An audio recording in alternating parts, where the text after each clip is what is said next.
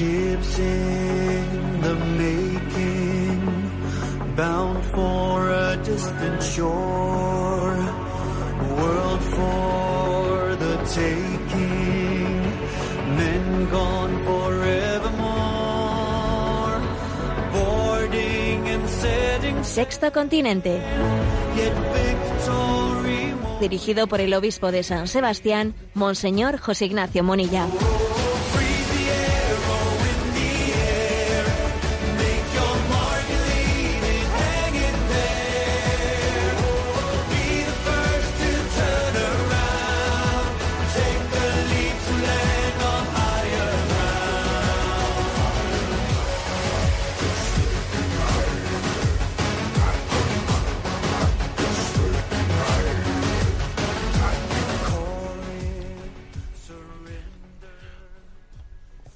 Un cordial saludo a todos los oyentes de Radio María. Un día más, con la gracia del Señor, nos disponemos a realizar este programa llamado Sexto Continente, que lunes y viernes, de 8 a 9 de la mañana, una hora menos en las Islas Canarias, realizamos aquí en directo en Radio María España. Quiero compartir con vosotros en la entrada de este programa una noticia que esta semana eh, se ha hecho pública, que yo la he compartido en redes. Creo que no ha tenido el eco que una noticia así debiera de, haber alcanzado. Y es de esas noticias que podría alguno con- considerar pues anecdóticas, pero que pueden llegar a ser un buen retrato eh, del alma humana. La noticia es que se ha condenado, eh, ha habido una sentencia del Tribunal Superior de Justicia de Andalucía en el que, desestimando un recurso de apelación, etcétera, pues confirma una sentencia, una sentencia que condenaba al servicio eh, sanitario de Andalucía a pagar 280.000 euros a una familia por el nacimiento de un niño con síndrome de Down. ¿eh? que había, digamos, mm, eh, había habido una prueba médica que había fallado, eh, no había sido correctamente, no había dado un resultado correcto, no había sido capaz de percibir que el niño venía con síndrome de Down, la familia, por lo tanto, no había tenido la posibilidad de, de decidir si abortaba o no abortaba, y entonces el niño mm, finalmente nació por un fallo, ¿eh? por un fallo de esa prueba. La familia eh, pide responsabilidades y después de un recorrido jurídico, bueno, pues finalmente eh, se le condena a los, a los servicios asistenciales eh, públicos de la Comunidad Autónoma de Anda- Andalucía a pagar 280.000 euros de compensación, ¿eh? de compensación a esa familia por el nacimiento de ese niño con síndrome de Down. Bueno, mm, no digáis que la noticia así, eh, así mismo escuchada, pues no tiene, eh, no tiene calado, ¿no? Por todo lo que supone. Yo la he compartido en redes y la verdad es que me ha llamado la atención eh, el eco tan grande que ha tenido, ¿eh? a pesar de que los medios gen- generalistas la han ocultado. El comentario con el que yo la envié fue el siguiente, ¿no? Bienvenido a la España del siglo XXI. No te quisieron, pidieron indemnización por no poder ya rechazarte y para ello condenaron a quien cometió el error de dejarte escapar con vida. Pero te voy a dar una gran noticia. Eres precioso para Dios.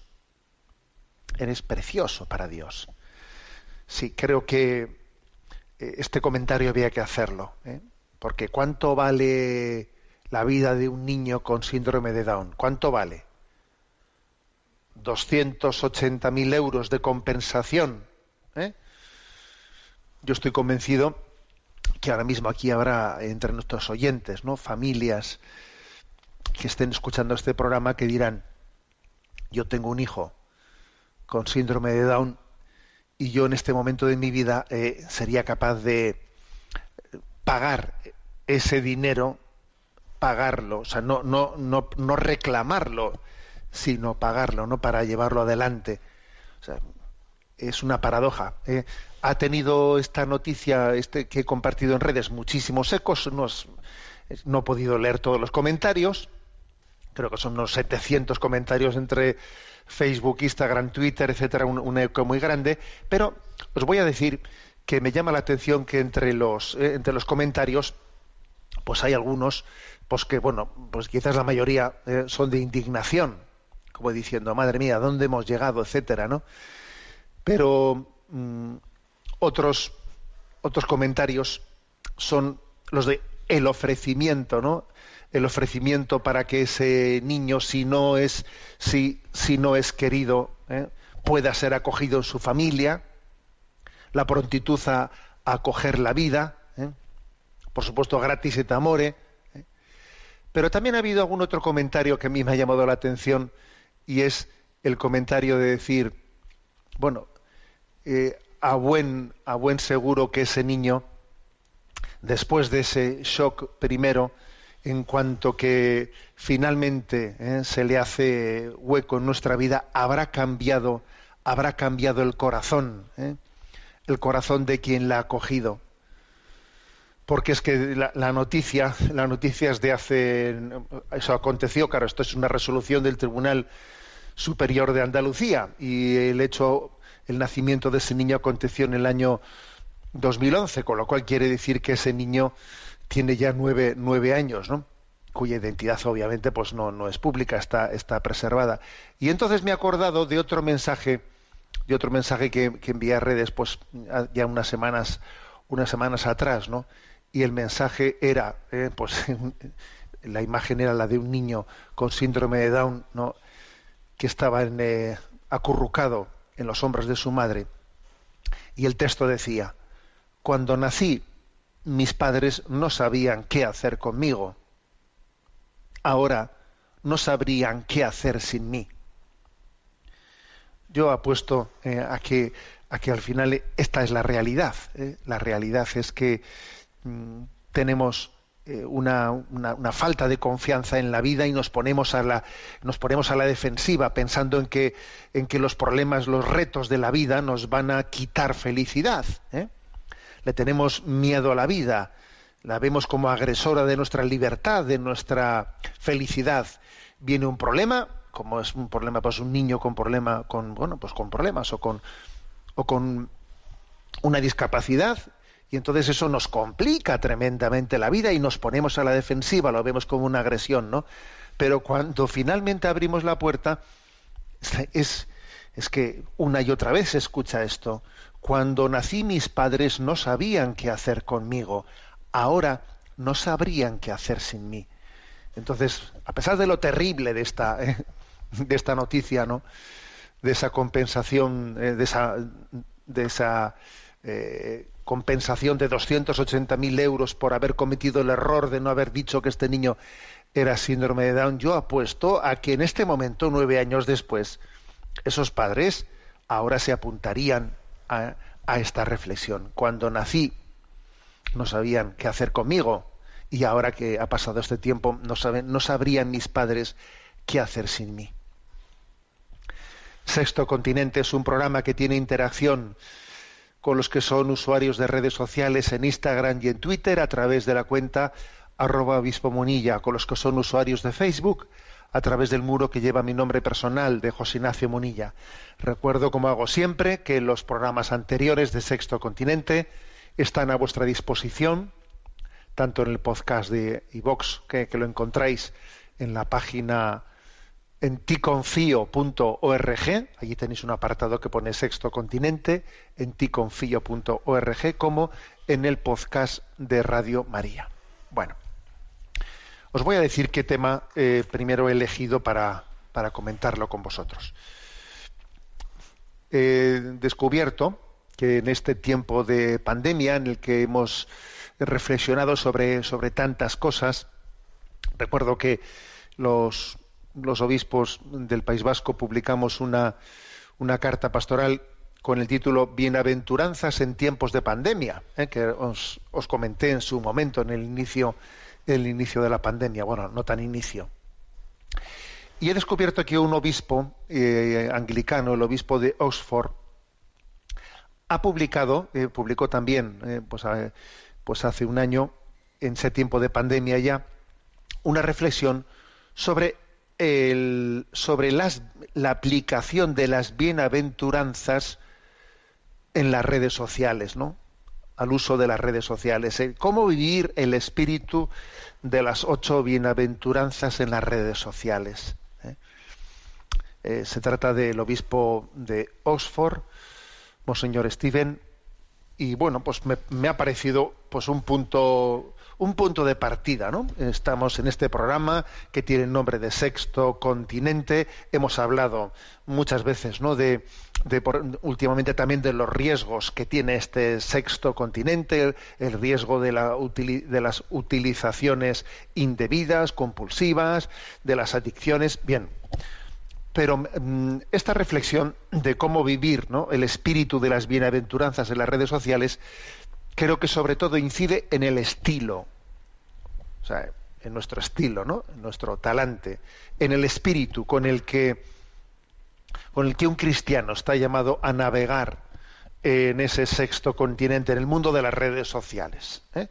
Entonces voy a, a leer ¿eh? estas ocho bienaventuranzas, esta aplicación de las ocho bienaventuranzas hechas por el obispo de Oxford a los usuarios de, de redes sociales y les hago un breve comentario. Bienaventurados los pobres de espíritu, porque de, ellos es el reino de los cielos. Y la primera ¿no? observación referida a esta primera bienaventuranza, bienaventurados los pobres de espíritu, es la siguiente, la primera recomendación. Recordaré que mi identidad proviene de haber sido creado y de ser amado por Dios, no de mi perfil en línea o de mi perfil en redes. ¿Eh? Algo básico, clave, ¿eh? fundamental. ¿En dónde fundo mi autoestima? ¿Eh? O sea, mi identidad, mi identidad, ¿no? ¿En, en qué se sustenta? ¿En qué se sustenta mi identidad?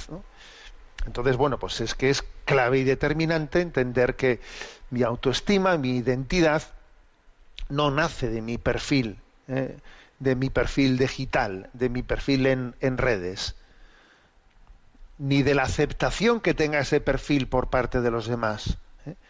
¿Cuánta gente me acepta? ¿Estoy teniendo éxito? ¿No estoy teniendo éxito? La famosa esclavitud de los like, ¿no? No. Recordaré que mi identidad proviene de haber sido creado y de ser amado por Dios. Porque esta es la primera bienaventuranza, bienaventurados los pobres de espíritu. Para poder descubrir mi riqueza, mi riqueza, que mi riqueza, mi tesoro es ese, ¿no? Soy hijo de Dios. Él me ama, Él me ha creado. No, no estoy aquí por equivocación. Estoy aquí porque he sido amado y deseado por Dios. Dios pensó en mí desde toda la eternidad y estoy aquí por una decisión libre del Dios soberano, Señor de cielos y tierra. ¿eh? He sido creado, he sido amado. Esa es mi riqueza. Bueno, para, curiosamente, para poder disfrutar de, tu tesoro, necesitas ser pobre de espíritu. Porque como empieces a, como, como tengas ¿no? la gran equivocación de que tu autoestima le estés fundando en otras cosas, ¿no? En sentirte poderoso por el nivel de apoyos que tienes, por las personas que hablan, hablan bien de ti, por, eh, tu currículum, eh, etcétera. A ver, eh, entonces resulta que, que tus riquezas están dejando en, en la oscuridad a tu tesoro. Tus falsas riquezas ¿eh? dejan en tiniebla tu tesoro. Entonces esto, esto es fundamental. Yo creo que cada vez que nosotros nos ponemos ¿no? en, en- redes sociales, cada vez que vamos, esto lo deberíamos de lo deberíamos de actualizar cada, cada día que uno va a utilizar una red social, decir, a ver, yo no voy a fundar, ¿eh? no fundo mi autoestima, no, no fundo mi dignidad, no fundo mi identidad en, en este balcón que, que- que es, ¿no? Porque es un balcón al mundo, que son las redes sociales. Eh, no, la fundo, la fundo en que soy amado por Dios, soy conocido por Él, estoy en su presencia, ¿no? La mayor red ¿eh? es la red de la comunión de los santos. ¿eh? La red de la comunión de los santos, comparando con las redes sociales, vamos, es que las redes sociales palidecen comparando con esa comunión de los santos. Este es el punto principal. Además ya sabéis que entre todas las bienaventuranzas la primera, bienaventurados los pobres de espíritu, es la principal. Igual que entre los diez mandamientos, el primero, amarás a Dios sobre todas las cosas, es el principal. ¿eh? Segundo, ¿eh? segunda bienaventuranza, el espíritu de las bienaventuranzas de las redes sociales. Segunda, bienaventurados los que lloran, porque serán consolados. ¿eh? Y dice aquí, pues el obispo de Oxford, este mundo está lleno de dolor y sufrimiento. Seré prudente y publicaré con gentileza y compasión.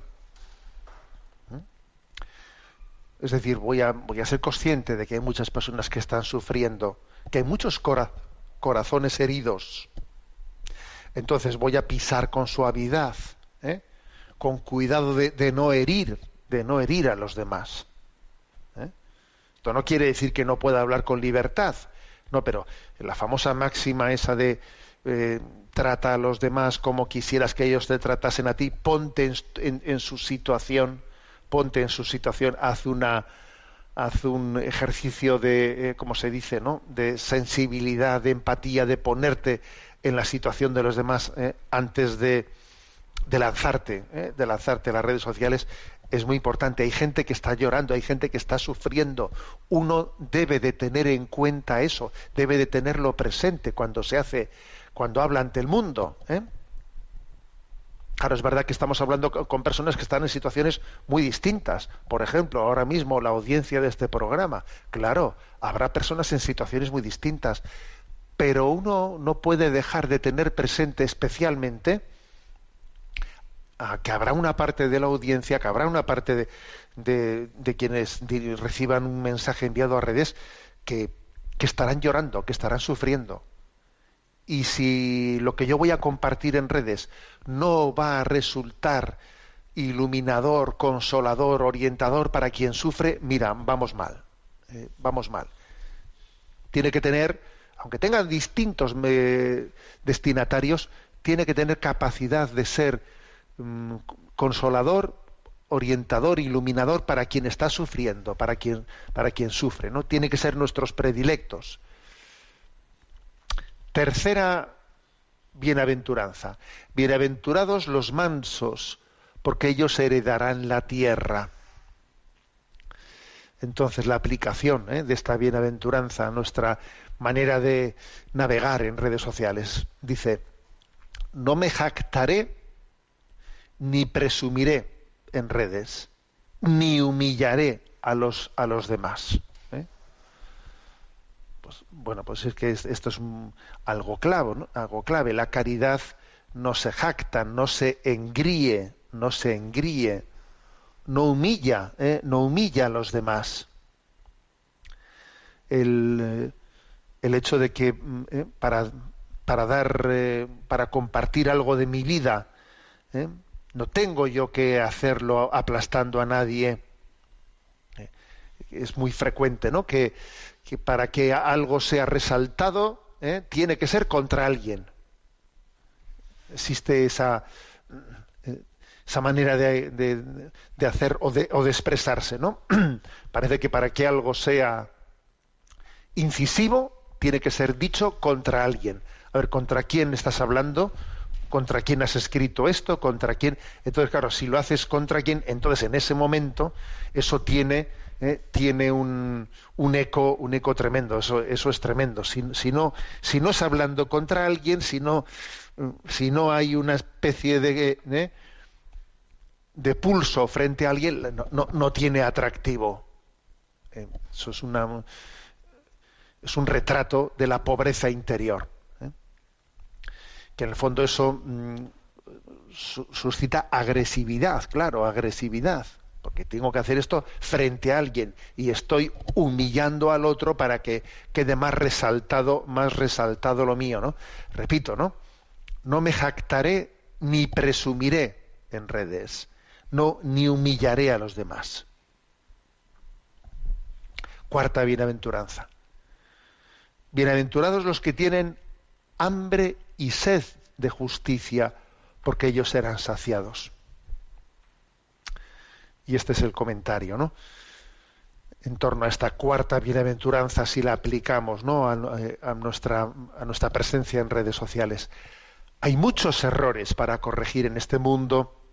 No tendré miedo de comunicarlos y buscar justicia en el mundo. Creo que, obviamente, las redes sociales son una gran potencialidad para, para hacerse eco, bueno, pues he, comenzado este programa, si, si, os habéis fijado, ¿no? Pues de comentando algo, en re, comentando una noticia que los medios generalistas han ocultado, me refiero, ¿no? Pues a esa sentencia del Tribunal Superior de Andalucía que condena ¿eh? con 280.000 euros, ¿no? A los servicios sociales, pues por no, ¿eh? por, por haber tenido el fallo, ¿eh? el fallo de no detectar que un niño venía con síndrome de Down y por lo tanto por no haber dado ¿eh? a los padres la posibilidad de decidir que no que, no naciesen no bueno pues pues el hecho de que de que se pueda ¿eh?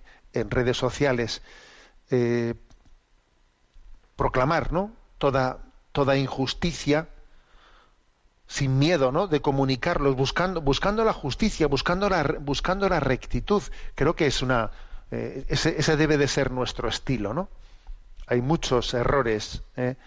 Para corregir. Hay muchas injusticias y el Señor desenmascaró esas injusticias. Una de las eh, de las actitudes propias de, del espíritu profético es poner, saber poner el dedo en la llaga, dar voz a los que no tienen voz, ¿eh? sí, ser, el, ser el, altavoz, ¿eh? el altavoz de un mundo que sufre, el altavoz de, quienes piden justicia reclaman justicia y no tienen voz y no tienen partido político, no tienen, no tienen sindicato que les defiendan, etcétera, ¿no? Bueno, pues a su servicio, ¿no? Debe de estar nuestra presencia en las redes. Quinta bienaventuranza. Bienaventurados los misericordiosos, porque ellos alcanzarán misericordia. Este es el comentario, ¿no? No juzgaré a los demás pero seré generoso, sino que seré generoso. Seré consciente de mis propios defectos. ¿eh? Bueno, el hecho de que seamos claros y seamos incisivos, esto no quita para que uno eh, tenga conciencia de que aquí el primer pecador soy yo. ¿eh? Yo no voy a, no voy a hacer de, de las redes pues un, escaparate de todos los errores que comete todo el mundo como si yo estuviese fuera no fuera de ese, de ese riesgo. Yo no voy a juzgar a los demás. Voy a distinguir fijaros una cosa no voy a distinguir entre lo que es los errores objetivos las injusticias objetivas que deben de ser señaladas de las personas concretas que las han cometido no la famosa eh, la famosa frase de San Agustín, ¿no? Odia el delito y ama al delincuente. Que no es sino una, aplicación de esa frase de Jesús a la mujer. Nadie te ha condenado, tampoco yo te condeno. Vete y no peques más. Pues es que es lo mismo. ¿eh? Odia el delito y ama al delincuente. Y entonces eso, esto se tiene que notar en nuestra manera de hacer las cosas. ¿eh? No juzgando a las personas, ¿eh? siendo consciente de que yo soy el primero que necesito conversión, yo soy el primero que necesito conversión. Por ejemplo, creo que suele ser cuando estamos poniendo el acento en, en tantos males del mundo, injusticias del, del mundo, creo que suele ser muy bueno que utilicemos la primera persona del plural a la en, el momento de denunciar las, eh, las injusticias que ocurren en el mundo dichas en primera persona del plural, porque tú que la estás denunciando tú también formas parte de ello. Entonces yo creo que esto es algo importante. ¿eh? ¿Cuántas veces nos ocurre esto? ¿eh? O sea, dicho en primera persona del plural. No, estos tíos se piensan que es, perdona, estás lanzando la piedra y tú como si tú estuvieses fuera del problema. O sea, es muy importante utilizar la primera persona del plural sabiendo que el que esté libre de pecado que tire la primera piedra, ¿no? Bueno, por eso creo que este, este aspecto es, es clave. Sexto, sexta bienaventuranza. Bienaventurados los limpios de corazón, porque ellos verán a Dios. Y la aplicación ¿eh? de esta bienaventuranza a nuestro estilo en las redes sociales dice así: seré sincero y honesto y no pretenderé ser alguien que no soy porque este es uno de los riesgos ¿eh? de, las redes sociales, las falsas imágenes, ¿eh? las falsas imágenes que, fácilmente nos, eh, nos, hacemos, ¿no? Esas falsas imágenes, porque como, tengo un perfil y ese perfil yo estoy allí fabricando, es tan, importante ser transparente, nuestra presencia, nuestro testimonio será fecundo en la medida en que sea sincero en la medida en que sea sencillo, sencillo, transparente, ¿no? En el fondo lo que lo que lo que convence, lo que abre la puerta de los corazones es esto, ¿eh? Es la sencillez. Lo que ocurre es que, claro, la sencillez requiere conversión, requiere bueno, pues requiere volver a nacer de nuevo, ser como niños, como dice, como dice el Evangelio. Es que, claro, es que en el fondo al final vamos a lo de siempre, conversión. Es que al final es así. Bienaventurados los limpios de corazón es, bueno, pues la importancia de, de no estarme haciendo una imagen, una imagen, no estar posando. Yo no tengo que estar sobreactuando ni posando, ¿no? Sino viviendo en presencia de Dios y siendo sencillo, y siendo sencillo y mostrándome así, ¿no? Sin, sin actuar, sin actuar. ¿eh? ¿Y eso cómo se hace? Pues viviendo en presencia de Dios. Si no, de lo contrario, uno está, mira, si no vives en presencia de Dios, seas o no consciente de ello, estás actuando delante de los demás. ¿eh? Y por lo tanto no eres limpio de corazón. ¿eh? Pues, otro, otro tema clave. Séptima bienaventuranza. Bienaventurados los pacíficos, porque se llamarán hijos de Dios. Bienaventurados los pacíficos, los pacificadores, ¿no? Y la aplicación. Buscaré reconciliar los diferentes puntos de vista con imaginación y buen humor. ¿Eh? Bueno, pues y aquí toda una tarea, ¿no? Toda una tarea de nuestra presencia en redes sociales. Bueno, hay distintos puntos de vista. Obviamente, algunos son eh, pues incompatibles irreconciliables, pero es frecuente que los distintos puntos de vista partan de algún, algún aspecto, siempre todos, no, casi todos, que sea verdadero. Entonces, bueno, no, no hay error, fijaros, no hay error, no hay herejía, ¿eh? no hay herejía que no esté al mismo tiempo escudándose en alguna verdad. ¿eh? Todas las herejías se escudan en alguna verdad, que como la pretenden desarrollar de una manera unilateral, acaban cayendo en la herejía, porque no están teniendo en cuenta otros aspectos. ¿no? Entonces, bueno, pues yo creo que una, manera ¿no? de, estar presente nosotros en redes sociales es tener eh, la sensibilidad para descubrir qué parte de verdad existe en las distintas proposiciones, qué parte de verdad existe. ¿eh?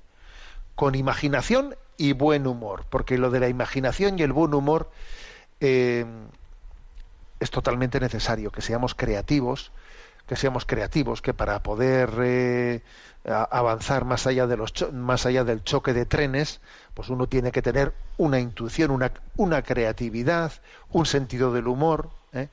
porque porque fijaros, no no no es bueno, no no es constructivo ir al choque de trenes al choque de trenes, que es muchas veces lo que ocurre en redes sociales. Tú ves allí, pues tú ves cómo la gente se insulta en redes sociales, pues tú más no sé qué, pues tú no sé cuántos, pues tú no sé qué. Y ves, sobre todo en Twitter, ¿no? Pues cómo se, están pegando puñaladas uno al otro y dice, bueno, pues esto no va a ningún lado absolutamente, ¿no? Eso no, bueno, por eso no bienaventurados los pacíficos los pacificadores creo que tiene que tener no todo una traslación en el estilo de decir a ver voy a ser capaz de detectar qué, aspectos de verdad existen en, en, cada uno y tener la capacidad de, de, sumar lo positivo con imaginación, con sentido del humor, trazando puentes, trazando puentes. ¿eh? No yendo al choque de trenes, que eso no va a ningún lado. ¿eh? Y quizás no pretendiendo tener, tenerlo todo solucionado en mi primer encuentro con alguien. A ver, pues damos un pasito, eh, subimos un escalón. Oye, ya, mm, ya habrá otras oportunidades. No voy a ser yo la persona que a este le lleve, le lleve hasta, hasta la cumbre de la escalera. Ya habrá otras personas que se crucen el camino de su vida. Hoy doy un pasito. Mañana Dios dirá. Solo por hoy, ¿eh? solo por hoy. Luego, o sea, creo que este es el, el espíritu que nos tiene que mover, ¿no? no el de ir al choque de trenes, ¿no? Y la última bienaventuranza. ¿eh? Bienaventurados los perseguidos por causa de la justicia, porque de ellos será el reino de los cielos. Y la, la aplicación que hace de esto, ¿no? Pues este obispo de Oxford, de esta última bienaventuranza, a, cómo aplicarla en, en el estilo de, de quien está en redes sociales. Dice, no añadiré más odio al mundo, pero intentaré ser valiente al defender lo que es correcto y verdadero. Claro, porque, a ver, no, por mucho que se tenga un estilo, eh, pues un estilo pacificador, paciente, manso, sensible, a ver, eh, tengo que asumir que la persecución, la incomprensión va a formar parte eh, de nuestra vocación mm, al testimonio. O sea, quien piense que va a poder dar testimonio sin que testimonio de la verdad y de Cristo y de los valores evangélicos, ¿no? Sin que eso le suponga ningún zarpazo, a ver, es que no, no conoce la realidad. ¿eh?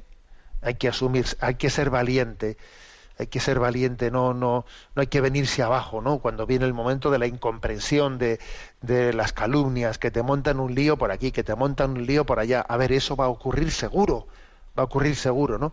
Cuidado con decir, a lo mejor no me meto en líos, porque te metes en líos y sales mal parado. Cuidado con eso. Sé valiente a la hora de dar testimonio, no tengas miedo de ello, ¿no? Pues porque, pues porque obviamente serás perseguido por causa de la justicia, pero sé, pero de ti será el reino de los cielos. Bueno, leo seguidas, ¿no? Las ocho, eh, las ocho aplicaciones de las bienaventuranzas. Primero, con respecto a los pobres de espíritu. Recordaré que mi identidad proviene de haber sido creado y de ser amado por Dios, no de mi perfil en redes. Segundo, con respecto a la bienaventuranza a los que lloran. Este mundo está lleno de dolor y sufrimiento. Seré prudente y publicaré con gentileza y compasión. Tercero, con respecto a la bienaventuranza de los mansos. No me jactaré ni presumiré en línea, en redes, ni humillaré a los demás. Cuarto, con respecto a la bienaventuranza de los hambrientos y sedientos de justicia. Hay muchos errores que corregir. No tendré miedo de comunicarlos y buscar justicia en el mundo. Quinto, con respecto a la bienaventuranza de los misericordiosos, no juzgaré a los demás, sino seré generoso en, redes, seré consciente de mis propios defectos. Sexto, con respecto a la bienaventuranza de los limpios de corazón, seré sincero y honesto y no pretenderé ser alguien que no soy. Séptimo, con respecto a, los, a la bienaventuranza de los pacíficos, buscaré reconciliar los diferentes puntos de vista con imaginación y buen humor. Y por último, eh, con respecto a la bienaventuranza de los perseguidos, no añadiré más odio al mundo, pero intentaré ser valiente al defender lo que es correcto y verdadero. Bueno, pues una reflexión que ha nacido en este tiempo de pandemia, en el que obviamente ha habido pues un aumento grande ¿no? de, de presencia en el mundo digital, que es bienvenido y que nos ayuda también a, sobre todo en esta ocasión, yo creo que examinar nuestro estilo. Oye, ¿con qué estilo? ¿no? Porque las bienaventuranzas son, eh, bueno, pues es como si los mandamientos fuesen la letra y las bienaventuranzas fuesen la música, música y letra, ¿no? De la moral cristiana. La letra la ponen los mandamientos y la música la ponen las bienaventuranzas. ¿eh? Es nuestro estilo, es el, el, estilo, el matiz, ¿no? Del obrar de los cristianos. Bueno, hemos concluido la Pascua de Resurrección. Hemos concluido la Pascua hemos cantado la aleluya, hemos gozado con la resurrección de Cristo resucitado. Vamos a tener ahora este momento de, de gozar de la resurrección de Cristo con este canto. Vive el Señor.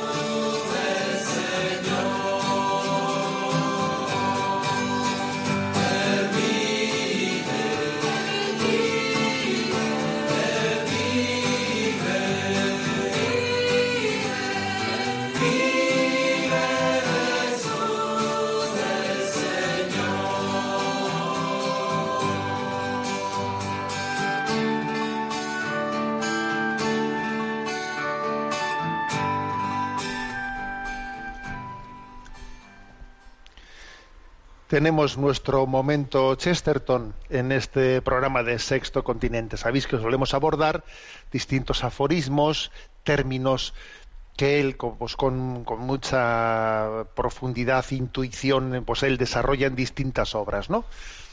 Bueno, hoy vamos a hablar de la gratitud, de las referencias que hace a la gratitud Chesterton que me parece uno de los términos, uno de los aforismos que a, las que, a los que él le saca más chispa. ¿eh? Le saca más chispa, porque él es un hombre que vive admirado. ¿eh? Es un hombre admirado del misterio de la vida y entonces para él eh, la gratitud es, pues, podríamos decir, como un termómetro. Ya comienzo por decir esta frase suya. La gratitud es el test de la felicidad. A ver, te voy a hacer un test. ¿Tú eres feliz? Te lo voy a decir. Tú no eres agradecido, acabas de ser feliz tu hombre. ¿eh? Si no eres agradecido, no es verdad que seas feliz. Pero si eres un hombre agradecido, eso, eso pinta bien. El test ha dado positivo, ¿no? Bueno, pues partimos de esa frase suya. La gratitud es el test de la felicidad. Bueno, se suele decir mucho de, a ver, este mundo es el mejor mundo de los posibles. Eh, todas a ver, nosotros sabemos además es- nuestra fe católica nos lo dice, nuestra fe, a ver, este mundo es, no es el mejor mundo de los posibles, o sea, Dios es infinito, todopoderoso, y en teoría, ¿eh? teoría, claro que podría haber creado un mundo todavía eh, pues más grande, todavía, mm, claro, no es, pero es que es, es que hacerse esa pregunta es un poco absurdo, porque mm, Chesterton viene a decir, a ver, este no es el mejor de todos los mundos posibles, pero es lo mejor de, de- pero lo mejor de todo es que exista un mundo. Entonces no te pongas a quejarte de que esto podía estar mejor, esto Dios lo podía haber hecho de otra manera. A ver, lo impresionante es que el mundo exista. ¿eh? Repito la frase, ¿eh? este no es el mejor de todos los mundos posibles, pero lo mejor de todo es que existe el mundo, que existe este mundo, que es impresionante. ¿eh? Y entonces dice otra frase suya, en el asombro hay un elemento de plegaria. Cuando nos asombramos de la maravilla del mundo, ese asombro tiene algo de plegaria, tiene algo de oración, tiene algo de ¿eh? ponerte ante el misterio de Dios. En el asombro hay siempre un elemento de plegaria. Cuando falta ese asombro, eh, entonces falta una actitud, eh, religiosa. Entonces tiene expresiones pues muy graciosas, ¿eh? como por ejemplo, no puedo agradecer a nadie el regalo de cumpleaños de mi nacimiento. ¿Eh? A ver, ¿a quién tengo que agradecer el regalo del cumpleaños de mi nacimiento? ¿A quién le, a, a quién le, eh? a quién le doy las gracias? Pues claro, a Dios, ¿no? Dice Chesterton que el peor momento del ateo es cuando se siente agradecido por la vida y no sabe a quién darle gracias. Eh, Tú imagínate, ¿no? Has tenido un niño y, te das cuenta de que la vida es impresionante, ¿no? Ves como, de ti ha nacido la vida, ¿no? Y, estás en el eh, estás allí en el momento en que tu esposa o, o tú misma, ¿no? Vos has, has dado a luz y ponen en tus manos ese niño que has llevado en tu seno y entonces ¿a quién le das gracias? ¿Eh? Entonces dice Chesterton, el peor momento del ateo es cuando se siente agradecido y, no sabe a quién darle gracias, ¿no? Bueno, pues mm, este aspecto, ¿no? Dice, no puedo agradecer a nadie el regalo de cumpleaños de mi nacimiento. Sí, pues tienes que agradecérselo a Dios, ¿eh? y a tus padres, y a todas las personas que, eh, de las que Dios se ha servido para que seas feliz. ¿eh?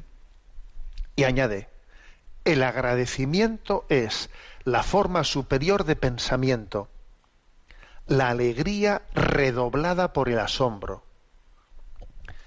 Es la forma superior del pensamiento. Porque, ¿por qué dice esto Chesterton de que el agradecimiento es la forma superior del pensamiento? Porque está intuyendo que las cosas tienen detrás del algo hay un alguien. Yo no me quedo en el algo, sino descubro que hay un alguien detrás del algo. Y entonces mi, corazón se dirige al alguien y no se queda con el algo. ¿eh? Y eso, eh, eso en el fondo es descubrir descubrir el origen de la, eh, el origen de el misterio que se esconde detrás de las cosas, ¿no? Del más allá de las cosas. Y añade Chesterton esta otra frase. Todas las cosas parecen mejores cuando parecen regalos. Claro, si te das cuenta que las cosas mm, son un regalo de alguien, entonces la cosa, la cosa alcanza un valor superior. ¿Te das cuenta que esto es un regalo de alguien? ¿Eh? Un regalo de alguien. Recuerdo que el padre Mendizábal, ¿eh? Luis María Mendizábal, que en gloria esté, eh, nos decía en la meditación de ejercicios espirituales, ¿no? De contemplación para alcanzar amor, nos, nos ponía un ejemplo, ¿no? Y nos decía, tú imagínate que estás, ¿eh? que estás en casa y te viene, de, toca el timbre y aparece de, ¿eh? de repente pues uno de esos de una empresa de estas de, no voy a decir nombres de empresas, ¿no? Pero una empresa de esas que, que te envían flores a domicilio y ahí va, qué, pues qué ramo de flores, qué centro tan bonito, tan precioso. Y ahí le das una propina a quien ha traído eso y, se marcha. Y bueno, y, colocas el centro en el, en el, lugar mejor del salón, ¿no? Y, luego viene tu hermana y te dice, Oye, pero qué flores tan preciosas. Oye, que sí, oye, parece que están eh, pensadas pues para el salón porque, porque hacen juego perfecto, con todos los colores de, la tapicería del salón y tal. Oye, ¿quién te las ha enviado? Y te dice, ah, pues no sé, porque va a tener uno de Interflora. Y ha dicho un nombre, bueno, perdón. Y ha venido uno de no sé qué empresa y me, y me las ha dejado. Pero bueno, pero no tenían una tarjeta. Ah, sí, pero no sé, la tarjeta la he tirado y tal. Pero ¿cómo que has tirado la tarjeta? A ver, ¿cómo que has tirado la tarjeta? ¿Dónde has tirado la tarjeta? Vamos a buscar la basura. Pero es que eh, lo, principal de las flores era la tarjeta. Lo principal de las flores era que alguien te las ha dado porque te ama. A ver si está alguien enamorado de ti y tú no te has enterado. ¿Cómo has tirado la tarjeta? ¿Cómo no has prestado atención a la tarjeta del ramo de flores? Bueno, pues es que ese ejemplo eh, es el ejemplo de, de, lo que es la falta de gratitud y de la conciencia ante la vida. ¿Tú te das cuenta de que, de que detrás de las cosas hay, hay alguien? ¿Eh? Y entonces este es el sentido del asombro y, de, y al que se refiere Chesterton, ¿no? Bueno, entonces, además otra cosa que, que Chesterton subraya. Em, detrás de la gratitud eh, también hay dos cosas. ¿eh? Primera, una conciencia, o sea, ayuda el tema de la gratitud a tener conciencia de pecado. Dice Chesterton, el pecado es quizás mucho más horrible para mí por lo que tiene de ingratitud. O sea, se da cuenta de que, en el fondo, ¿qué es el pecado? Ser ingrato al amor de Dios. Oye, soy un ingrato con todo lo que he recibido de Él. O sea, uno se, no tiene sensibilidad, incluso fíjate, para caer en cuenta de lo que es el pecado, si es una persona eh, agradecida, dice, soy un ingrato para con Dios, Dios no se merece esto, ¿no? Tal como Él actúa conmigo, mi falta de generosidad, oye, pues es que es, eh, es injusta con el amor de Dios. O sea, la gratitud ayuda, ¿no? A tener sensibilidad hasta en el examen, en el examen de conciencia. Segundo lugar, eh, la sensibilidad de, hacia la gratuidad, o sea, el ser, el ser de espíritu agradecido, nos ayuda para algo tan importante como es el ser sencillos, que nos suele costar mucho, ¿no? Porque tenemos una tendencia a complicarnos, a ser eh, verdaderamente eh, obtusos, y dice Chesterton, cuando el alma realmente es sencilla, puede estar agradecida por todo, incluso por la complejidad. ¿Mm? Eh, pero claro, hay que, hay que, fijaros, ¿no? Hay que ser sencillo para ser agradecido y hay que ser agradecido para ser sencillo. ¿Eh? Es las dos cosas, ser agradecido y ser sencillo, van de la mano. ¿Mm? Van de la mano. Bien, pues como, veis, es un canto, ¿no? Eh, las reflexiones de Chesterton son un canto al valor ¿no? de, la gratitud. Me quedo con la frase primera que habíamos dicho. La gratitud es el test de la, felicidad. Vamos a hacernos un test. A ver, háztelo. ¿eh? Eres, eres agradecido. ¿eh? Pues entonces mm, eres feliz eres poco agradecido, ¿eh? mm, estás, te, quedan muchas millas, te quedan muchas millas, ¿no? Para, para entrar en esa zona de felicidad que Dios quiere darte. Bueno, tenemos un tiempo que aunque no, no, es mucho, vamos a aprovecharlo para atender a las preguntas de los oyentes. Sabéis que hay un correo electrónico sextocontinente arroba sextocontinente arroba radiomaria.es al que podéis hacer llegar vuestras preguntas.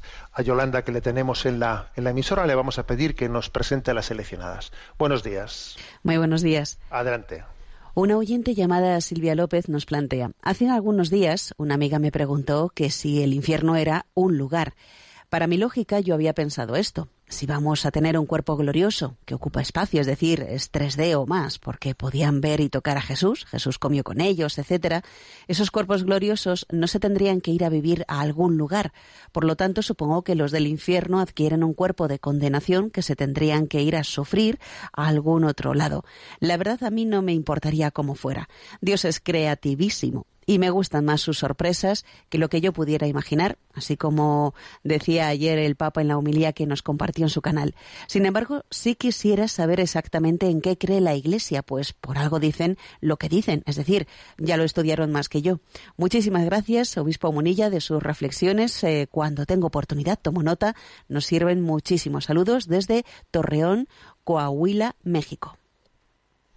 Bueno, vamos a ver. Eh, este sexto continente, ¿no? Tiene esta hermandad con, oyentes de tantos lugares que, a los que saludamos.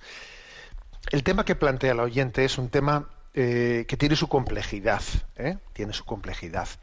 Eh, la Iglesia cuando explica en el catecismo qué es el cielo, qué es el infierno, qué es el purgatorio, comienza diciendo el, el cielo es un estado, el purgatorio es un estado, el infierno es un estado, mm, no dice es un lugar, sino dice que es un estado.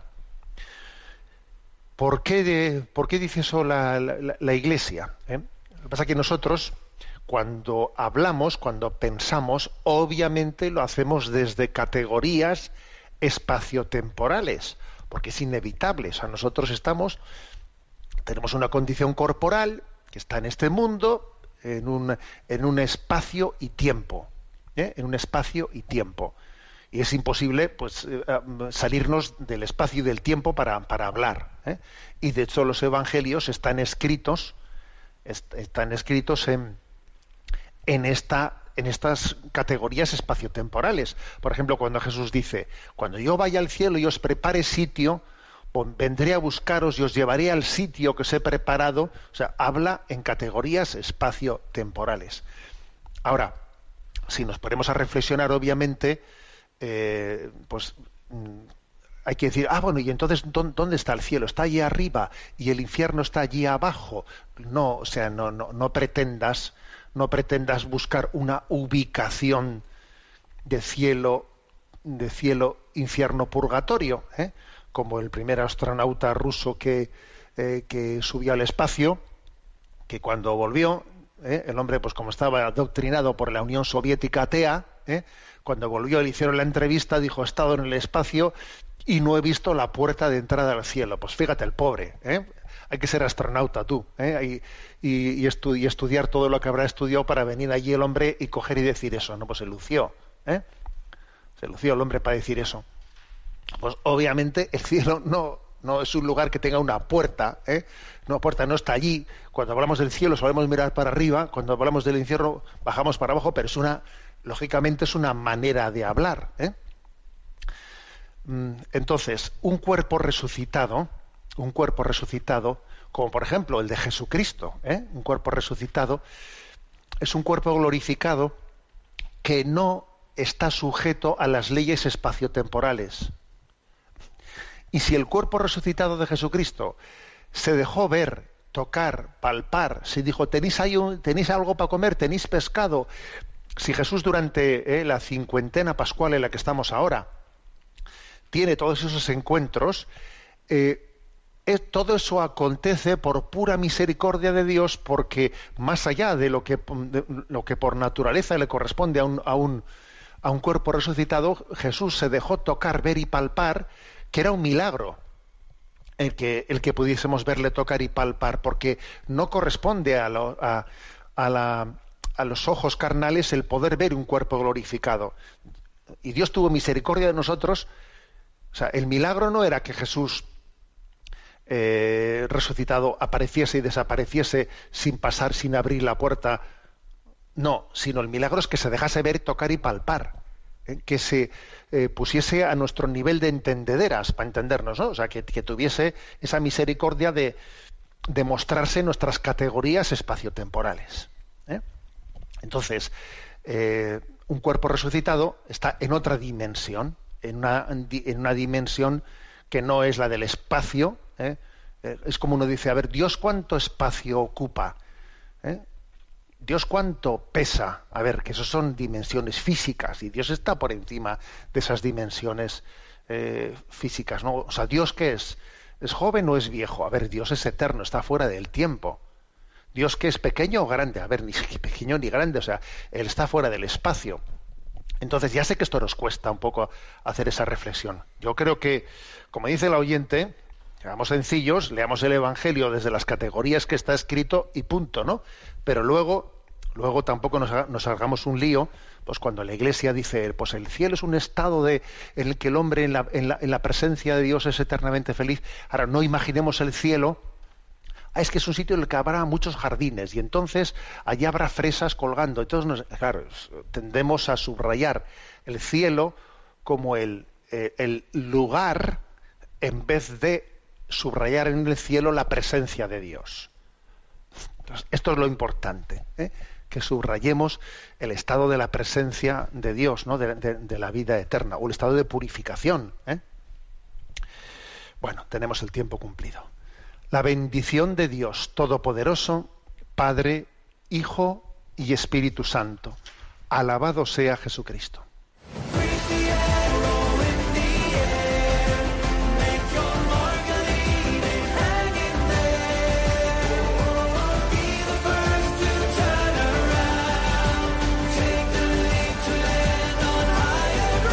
Y así finaliza en Radio María, Sexto Continente un programa dirigido por el obispo de San Sebastián, Monseñor José Ignacio Monilla.